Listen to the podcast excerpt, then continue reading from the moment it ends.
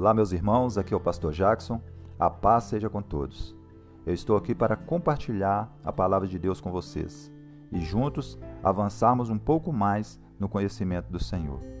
O tema desse nosso primeiro podcast é Procura-se homens de verdade. No livro do profeta Ezequiel, no capítulo 22, versículo 30, diz o Senhor Deus: Procurei entre eles um homem que reconstruísse a muralha e se colocasse na brecha diante de mim a favor desta terra, para que eu não a destruísse, mas não encontrei ninguém. Irmãos, ao longo da história, muitos homens se destacaram por se colocarem à disposição de Deus, a fim de ser um instrumento de transformação em sua época. Deus sempre contou com os homens para reconstruir, interceder, anunciar e estabelecer sua vontade. Portanto, o objetivo desse podcast é apontar que, assim como nos dias do profeta Ezequiel, hoje Deus está à procura de homens. Homens que possam reconstruir a muralha e se colocarem na brecha diante do Senhor Deus a favor dessa terra. Procura-se homem que possa, em primeiro lugar, reconstruir, recomendar e servir de modelo com palavras e posturas, e assim reconstruir a muralha da identidade bíblica masculina. A muralha da masculinidade bíblica, segundo John Piper, seria mais ou menos assim: no coração da masculinidade madura, há um senso de responsabilidade benevolente para liderar, sustentar e proteger a mulher de maneira apropriada aos diferentes relacionamentos do homem.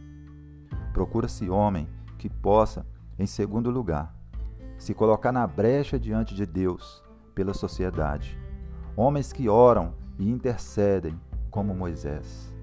Que tenham o seu chamado sacerdotal como prioridade e esteja disposto a exercê-lo tanto na casa de Deus quanto em sua própria casa. Por fim, procura-se homens que agem e reagem conforme prescreveu o apóstolo Paulo em 1 Timóteo, capítulo 2, versículo 8, onde ele diz: Quero, portanto, que em todo lugar de culto os homens orem e com mãos levantadas, livres de ira e de controvérsias. Procura-se homem que seja masculinamente bíblico e que ore e interceda diante de Deus. Meus irmãos, diante dessas verdades, muitas perguntas nos surgem e algumas delas eu gostaria de compartilhar com vocês.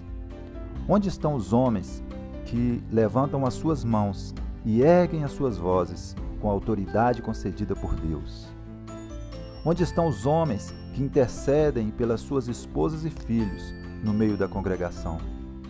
Onde estão os homens cujas vozes graves são ouvidas em meio aos louvores? Onde estão os homens que assumem a linha de frente nas batalhas espirituais?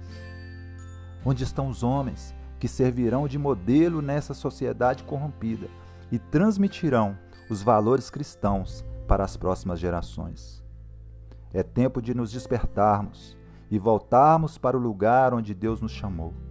Assumir o nosso papel na obra de Deus e responsabilidade, não apenas pela nossa família, mas pela sociedade como um todo. Você é um homem de valor, um homem bíblico, um homem segundo o coração de Deus. O Senhor está te chamando. Ele está te chamando para ocupar o seu lugar no reino de Deus.